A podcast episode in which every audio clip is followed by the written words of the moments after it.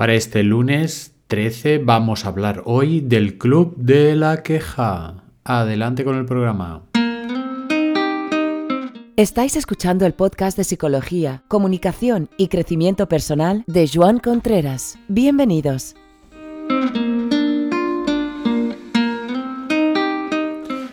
Pues sí, bienvenidos, bienvenidos a este programa donde hablaremos del Club de la Queja, que este club yo creo que tiene más, más afiliados que Facebook incluso. ¿Por qué? Porque ¿quién no se habrá quejado alguna vez en la vida, no? Qué humano es el hecho de quejarse. Y es que las quejas, desde mi punto de vista, las he dividido en tres tipos. Vamos a ver estos tres tipos y luego después veremos en qué manera podemos dar alternativas a estas quejas. Porque en realidad la queja sirve para desfogarte, pero tampoco sirve de mucho. Vamos a ver. La primera queja, una de las más habituales, el primer tipo, es el que se hace en voz alta, como mirando a los demás que tienes alrededor cuando te quejas, pero no, te fijas mucho en su respuesta. Hablas, eh, hablas en voz alta y sacas el enfado en voz alta, en tono alto, en volumen alto. Y hablas generalmente, pues eh, el gobierno suele ser uno de los típicos, eh, las típicas dianas donde van a parar nuestras quejas, suelen ser frases sentenciosas, y pues esto no hay derecho, porque tal, porque hay que ver, porque esto, y, de alguna manera no, no dan pie en general este tipo de queja a una conversación. Simplemente se lanza la queja al aire y los que están alrededor pues se añaden o no se añaden o confirman lo que la persona quejica en este lado, en este momento, pues está diciendo. Si por casualidad, si por casualidad en este tipo de queja tú dices algo, eh, digamos, en contra de la queja o quieres matizar eh, algo, el que se queja te mira fijamente, como queriéndote asesinar con la mirada, diciendo, ¿qué te crees? ¿Que me quejo yo por gusto? Y lo que hace para rebatir mis argumentos es repetir otra vez las frases que ha dicho anteriormente, pero con más fuerza y mirándome a mí o a quien le haya intentado rebatir eh, su discurso. Este es el primer tipo. El segundo tipo sería el de la persona quejica el de la persona que cuando se queja se hace pequeña, que tiene mala suerte, que de alguna manera mira, me ha pasado esto, pero fíjate, no tiene no suele tener la grandilocuencia del primer tipo ni las formas pues más espectaculares del primer tipo tampoco pero eh, su queja suele ser consistente como ella misma. Mira a sus contertulios y busca como respuestas. este tipo de queja, la persona sí que busca respuestas. Pero mucho cuidado con dársela. Porque en el momento en que tú le dices, mira, pues a lo mejor puedes hacer esto, puedes hacer lo otro, automáticamente esta persona que se queja saca la respuesta adecuada a su queja. No, si ya lo he probado, pero resulta es que claro, y te sacan 40.000 razones. Y, y, y, dices, vale, vale, pues ya está, no digo nada más, ¿no? Em, lo malo es que en este tipo de, segundo tipo de queja hay personas que incluso te quieren convencer de que su realidad, de que su queja es auténtica y que es así y es inamovible. Ah, porque tengo este tema que no me deja vivir, porque tal y que cual. Pero no es que te lo explique, no, porque si te lo explica normal, pues no es una queja.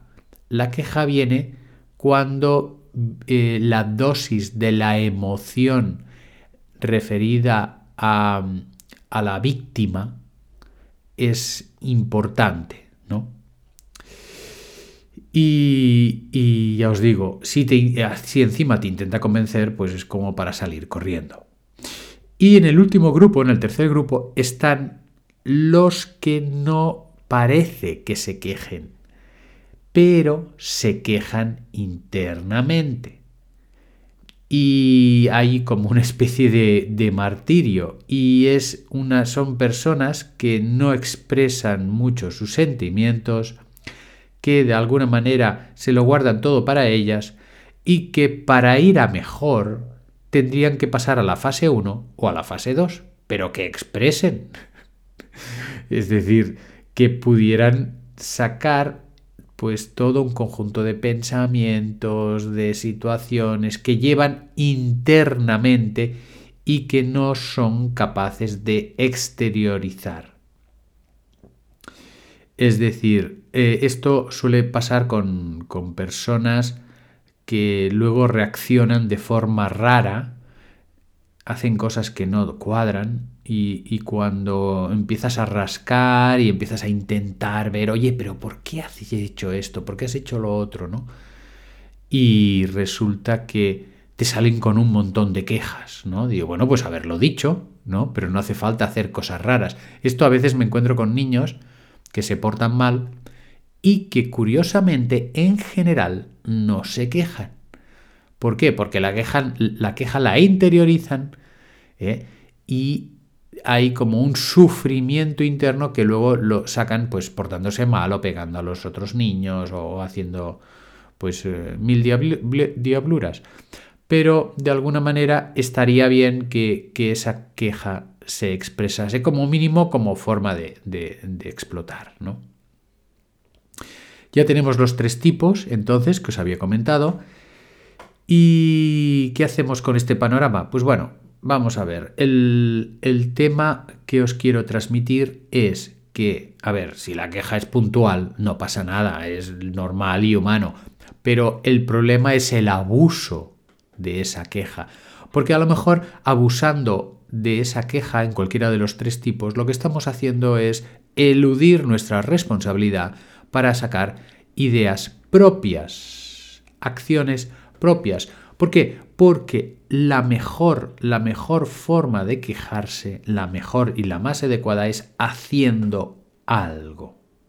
Haciendo algo para prevenir lo que sabemos que va a pasar, haciendo algo pues intentando eh, buscar soluciones. No, no, es que no tiene solución, es que bueno, yo soy del parecer que, que, como mucha gente, que siempre algo se puede hacer, aunque sea poquito.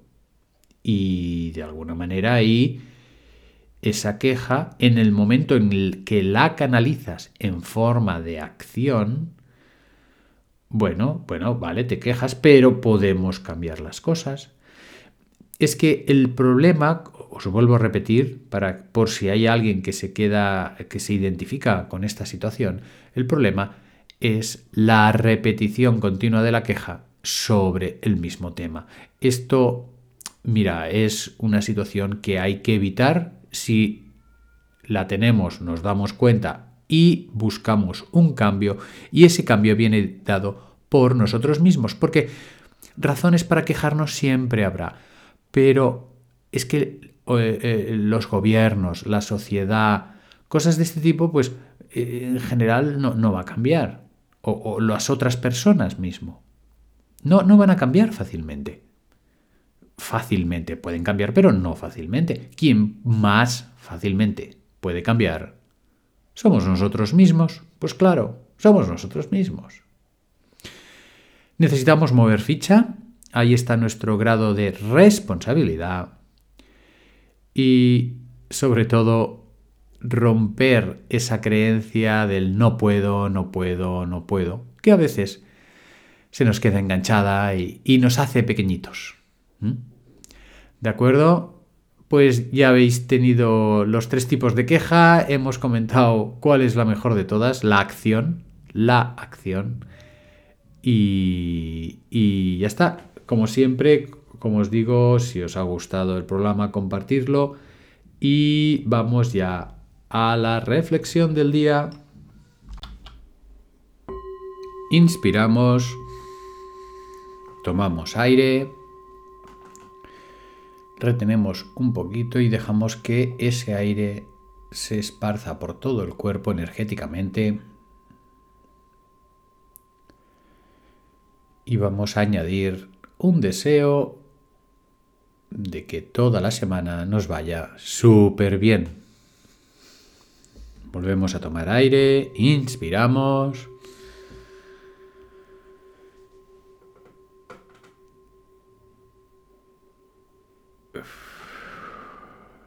Y nos vemos en el próximo programa. Hasta luego.